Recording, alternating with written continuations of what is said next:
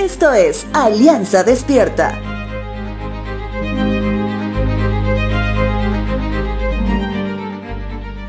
En el capítulo 6 del libro de Eclesiastés nos encontramos con una sección que se la subtitula como El futuro, algo definido y a la vez incierto. Incierto porque no sabemos lo que sucederá cada día, pero sí sabemos lo que sucederá en el día final de nuestra vida terrenal. Eclesiastés capítulo 6 versos 10 al 12 dice lo siguiente. Todo ha sido decidido. Ya se sabía desde hace tiempo lo que cada persona habría de ser Así que no sirve de nada discutir con Dios acerca de tu destino. Cuantas más palabras decimos, menos sentido tienen. Entonces, ¿para qué sirven? En la brevedad de nuestra vida sin sentido, ¿quién conoce cómo pasar mejor nuestros días?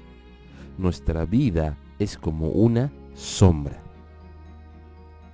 Es importante recordar que el autor inspirado del libro de Eclesiastés refleja la depresión que inevitablemente resulta de buscar la felicidad en las cosas del mundo.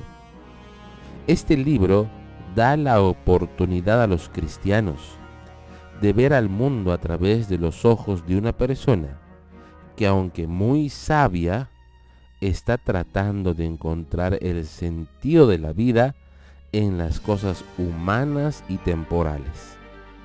En ese sentido, podemos decir que si le damos una importancia desmedida al mundo, pasaré mis días hablando con Dios para permanecer en este mundo.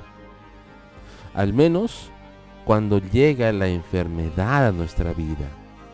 Solemos pedir sanidad para ver crecer a los hijos, para ver crecer la empresa, para alcanzar mis sueños personales.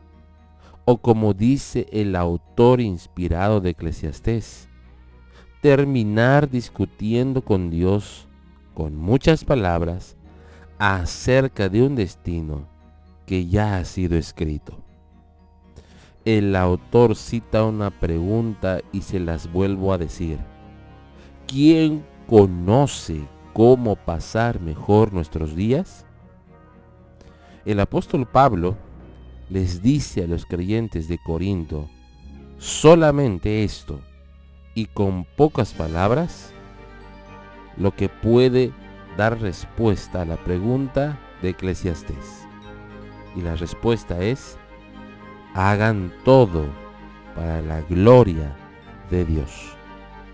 Recuerda, hoy más que nunca, que menos es más.